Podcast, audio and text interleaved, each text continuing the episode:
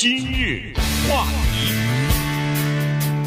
欢迎收听由钟讯和高宁为您主持的今日话题。最近这一段时间呢，呃，主流媒体没有太多的报道，但是在全国各地啊，呃，这个抗议警察暴力执法和这个黑人的命也是命的这个抗议活动呢，还是在持续的进行。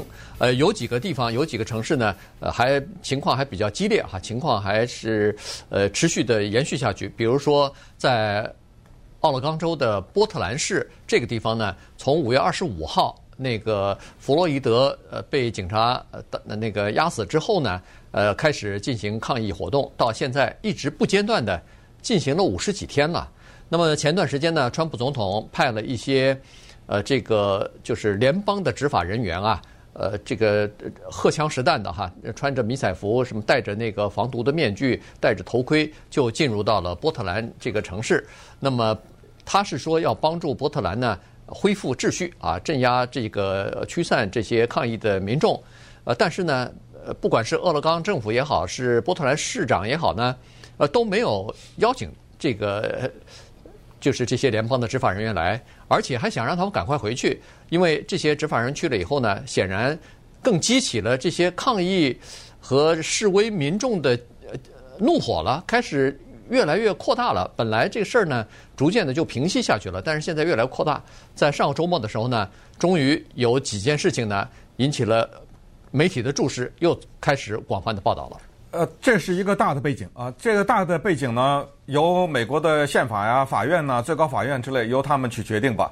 为什么这么说呢？因为现在波特兰的市长和俄勒冈州的州长，他们反对联邦的军队进入。那么这个东西是不是违宪呢？目前现在反正根据现在情况看，应该是总统有这个权利的，只不过是怎么行使，在什么情况下行使，这个让法律去慢慢的解决吧。但是呢，我们今天要讲两个人物。在这一段节目里面讲一个叫做裸体的雅典娜，一个叫波特兰上尉。呃，这个是媒体给这两个人物目前呢起的外号，或者是当地的人起的外号。那至于波特兰这个地方呢，也挺值得介绍的。所以这一段节目呢，我们就把它作为对这个抗议行动的另一个侧面进行了解，也没有必要主观的下一些什么决定，因为这种抗议。每个人啊、对这个事情的观点都不太一样。但是在刚才这个大的背景上呢，在礼拜六的凌晨一点四十五分的时候，在催泪弹的硝烟当中，在波特兰的一条街道上，一个年轻的裸体的女人突然之间不知道从哪儿冒出来了。她戴了一个黑色的口罩和一个软帽子，全身一丝不挂，呃，以优美的芭蕾舞一般的动作走到了马路中央。面对呢是荷枪实弹的联邦执法人员，他走来了以后呢，站在那里，面对着这些执法人员。那么这个时候我们看到的画面就是啪的一下，执法人员那边呢就把大灯打开了，照着他裸体的全身。然后接下来呢，有一个人显然是一个示威的人，而且这个人呢，他是有备而来，是一个男性，他穿着。防护自己的这种衣服，厚厚的像防弹衣一样，这种衣服立刻冲到这个女的面前呢，想挡住她。没想到这位年轻的女性呢，又是以优美的舞姿，就往旁边走，不让这个男的挡他。那显然这个男的觉得，如果他继续待在这儿呢，很不安全，因为这个时候联邦的执法人员开始往地上发射子弹，这种子弹呢是橡皮子弹和催泪弹吧。就啪啪啪啪的往地上打，我们可以听到子弹打在地面上砰砰的这个声音。这个男的就跑了，跑了以后呢，这位裸体的女性坐在地上，面对着大灯，面对着警察很近的距离，张开了双腿。哇，这留下了极为强烈的对比。一方面呢是钢盔、盔甲、盾牌。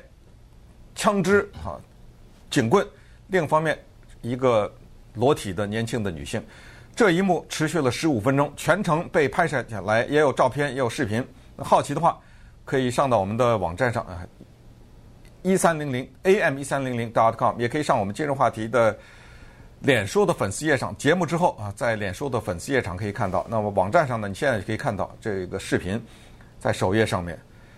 这个女的是疯子，这个女的是一个行为艺术家，这个女的是一个白左，这个女的是一个呃自由派，随你怎么想吧。嗯，不知道，因为呢，她戴着口罩，然后十五分钟以后，她悄然离去，没了。嗯，到今天我们讲话这会儿，我不知道你看到没有，反正我们到今天看到资料，不知道她是谁，就这么消失在烟雾弹的迷雾当中。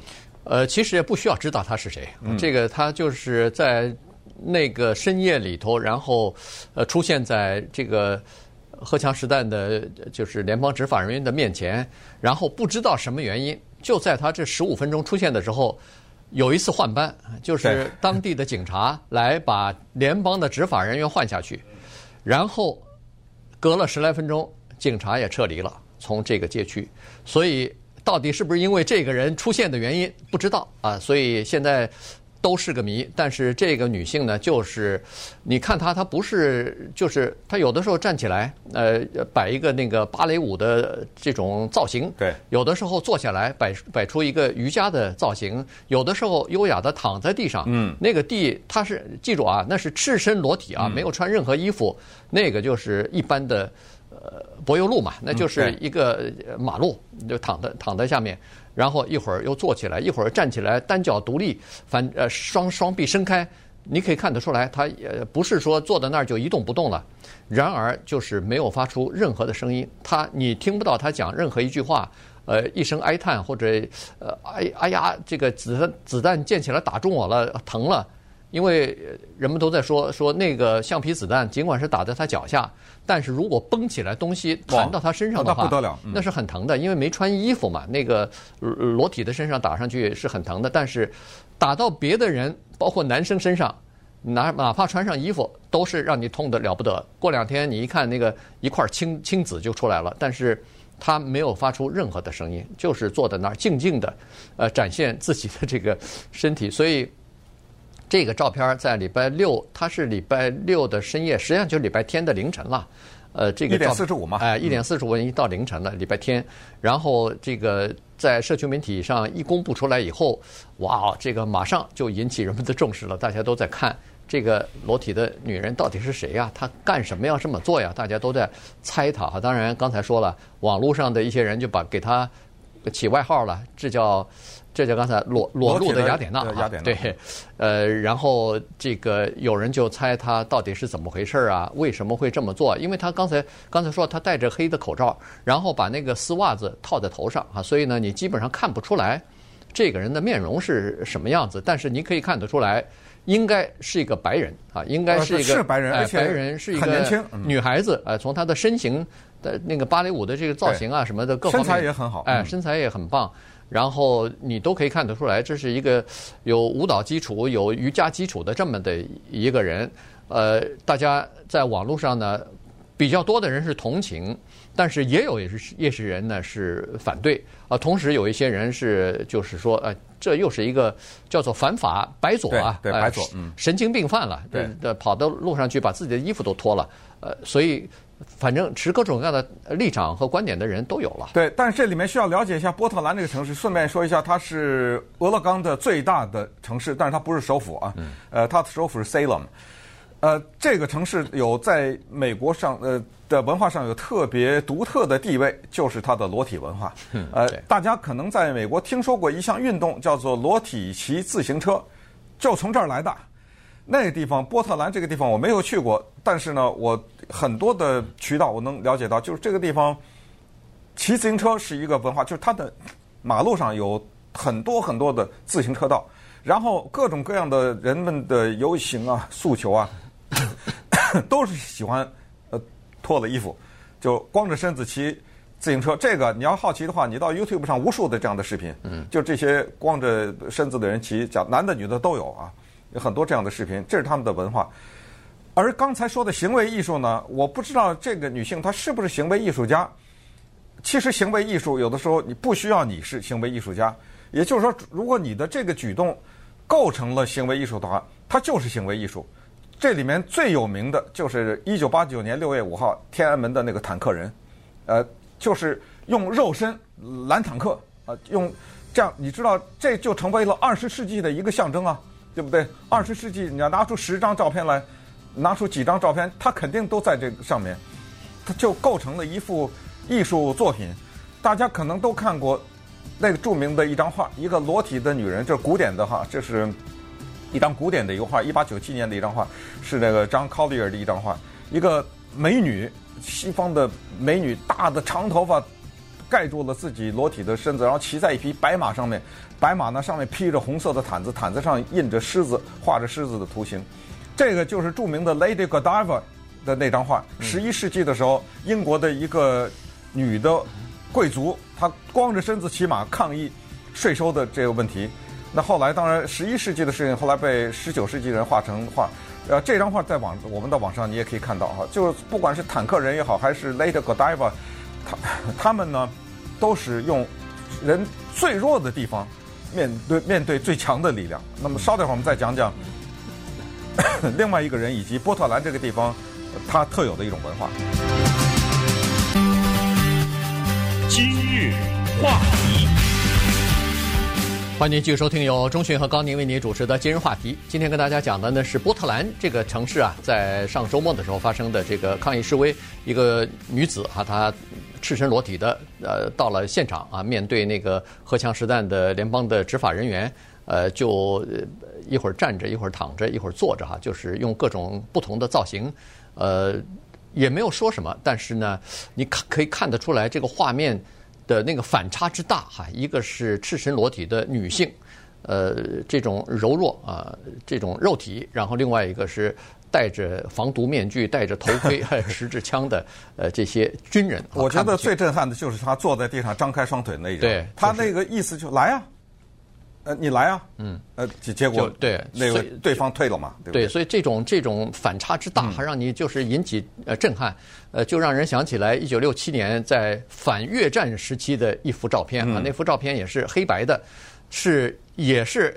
呃，大部分是学生在进行抗议的时候，也是联邦的执法人员，就是国民卫队，拿着枪、戴着头盔就进来了。那个照片呢，也特别有反差。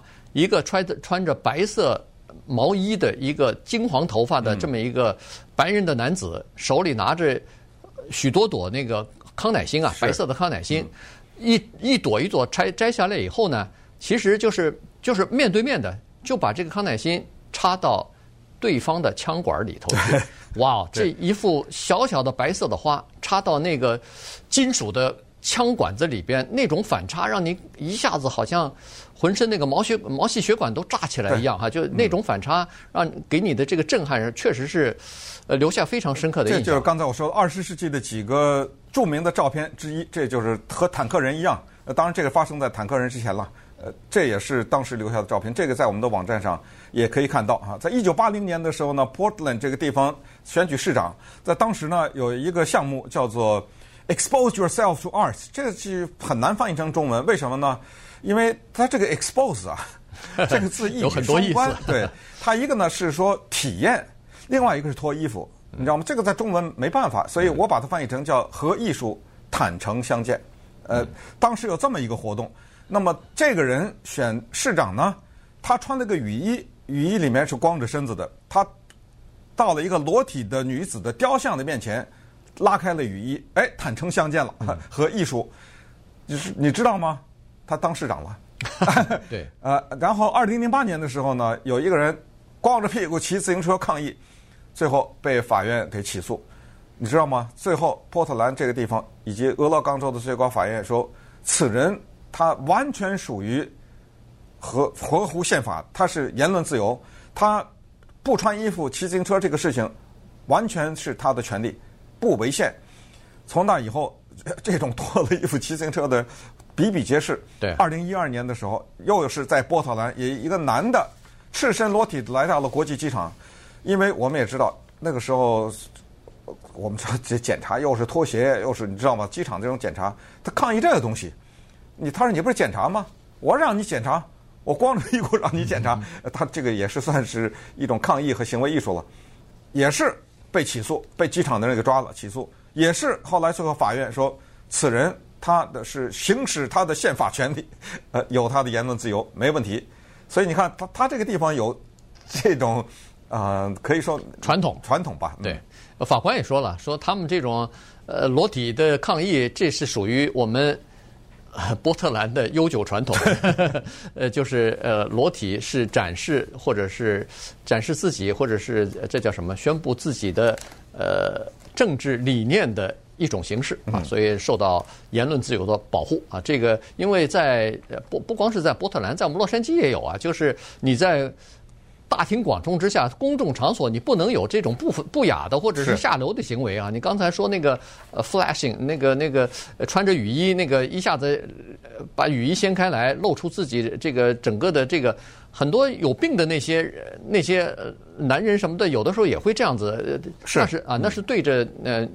比如说小女孩儿什么的，那个就属于犯法了啊！那个是绝对的犯法。那个，呃，对着这是两回事了，就是用这裸体骑自行车啊，什么这个抗议啊，那是两回事。对对，那是两回事。他他不是呃针对某一个人进行的这种不雅的行为或者下流的行为哈。所以，呃，但是在波特兰呢，这种行为是被允许的，而且是 被合法的，当成一个比较光荣的传统。所以，波特兰这个地方呢。呃，包括民众还是，给人家留下的印象就是，他们不断的叫做挑战自我，经常挑战，就跑到那个脱光衣服了，就变成对，还是在礼拜六，在但是呢，这个是稍早的时候，在八点十五分的时候呢，一名身材高大的男人出现在示威游行和联邦执法人员对峙的硝烟弥漫的场所，当时呢打着灯，因为很黑嘛，是政府打着灯照这些。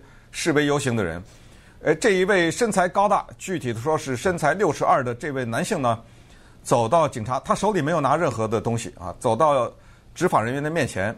事后我们知道，他是想问这些执法人员一个问题，当然这个问题是带有挑战性的问题，就是你们联邦的人员来到我们州，来到我们这个城市，来抓我们示威游行的人，你们这样做是不是违宪？他只是想问这么一个问题。这个视频。不长，十五秒钟，在我们的网上也可以看到啊，跟刚才的裸女在同一组里面。这个视频我觉得更刺激，为什么呢？因为他就是走在那儿嘛，就站在那儿，就是问了个问题。但见这个时候有一个执法人员挥着他的那个警棍呢，猛击这个男子。对对对。你知道那个警察他可不是小孩子啊，那是一个成年的、受过训练的警察。他当拿这个警棍打你的时候，他没有保留啊！你看他那个力量是用了全身的力量打啊！当时我们不知道发生了什么事情，但是就看这个男的像一个铁塔一样站在那儿，这一幕特别的震撼，一动不动。那警察觉得我这么打你，你都不动啊？旁边一个拿是喷雾器吧，还是喷雾枪、辣椒枪了？砰砰砰！这么近的距离往他脸上喷。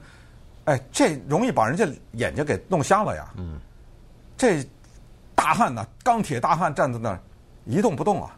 呃，最后推了那警察一把，转身走了，一边走一边两个手伸出中指。但是他不知道的是，因为当时是情况发生的太快嘛，他他不知道的是，他右手已经被刚才那个警察的警棍打成粉碎性骨折。嗯，他的这右手和右臂打断了，全打断了，然后。现在要植入很多的钢针啊，对，在那手全都就这只手就不行了，钢钢片和钢针来固定它，打碎就整个手打碎了呗。对，呃，这个也放在网上了哈，一马上人们有给他起绰号了嘛？那个 Captain 叫波特兰上尉，哎，对，波特兰上尉，呃。他是一个退伍的军人哈，就是在海军里边服役很长时间。他就是海军学院毕业的这么一个这这么一个人啊。当然现在已经年纪不小了，已经五十三岁了。嗯。呃，但是呢，他就是说，以前他并没有注意到他的这个就是波特兰的这个抗议示威啊什么的，因为现在在防疫期间，他呢说实话也有点呃其他的健康方面的毛病，所以呢。他说：“最好我就不要去参加这种呃抗议啊什么的，因为大家都不戴手套，呃，近距离的在接触呢，可能会感染上病。直到有一天，他在电视上看到这个联邦的执法人员来了，在街上捉一些抓一些人啊，塞到那个租来的他说是租来的面包车里边，然后就把这些人逮捕了什么的。他觉得不行了，他觉得他这时候要。”挺身而出，要质问一下。他说：“联邦的执法人员和我一样，我们当兵的人在当兵的时候都要做一个宣誓，就是要支持、维护和捍卫我们的宪法。”他说：“现在看他们做的这个事情，好像和他们的誓言是违背的，所以他要到当场要到那个现场去质问这些人，你到底是不是在呃，你知不知道你在做的这个事情是违背你你当时的这个誓言的？结果被被被人打了一顿，那然后现在的情况就是他一只手等于是恨不得就残废了，现在需要做一些手术，但是呢。他这个人算是在当地也算出了名嘛？对，他一个海军工程兵哈，Christopher David 是他的名字。呃，接下来就刚才说的这两个人物啊，和这两幕的场景呢，都不是说完了就完了，因为接下来要调查，就是要查打他的那个人是谁，因为打他那个人是戴着面具嘛。对。呃，不知道，因为这个问题肯定要追究啊，就是说这个人是干什么了？你要打他？嗯、对。他难道没有权利站在这儿吗？他难道没有权利过来问你一个问题吗？你这么打他干什么呢？下手下的这么重干什么呀？对不对？那么反过来呢？我们再听听 Christopher David 他自己是怎么说的。You know, they're playing me up as an Iron Man and a Superman, and that's not at all what I'm a 53-year-old overweight man on blood thinners, and I've got a lot of physical damage from my time in the military. I'm not made of steel at all. They could have killed me last night. 嗯，呃，他这里我简单的给大家翻译一下，他就是说呢。现在人家把我当成英雄了啊，把我当成什么钢铁侠呀，把我当成超人呐。他说：“我告诉你吧，我就是一个肥胖的五十三岁的人，我还吃着叫稀释血液的药呢。嗯，啊，所以我有很多病，浑身都是病，浑身都是病。这病哪来的？都是当兵当的。在当兵的时候呢，给我留下了满身的病。他说呢，其实我根本不是，他说钢铁人 （Man of Steel） 这句话也有背景，就是美国海军陆战队他们的成员被。民众称为钢铁人，确实，你要在美国海军陆战队那种训练能够活下来，知道吗？而且还能够进不被军队给你踢出去，那确实是钢筋铁骨的。然后他说：“其实我在这一次的过程中，很可能被他们打死。呃，当然就是等于很凶，也没被打死。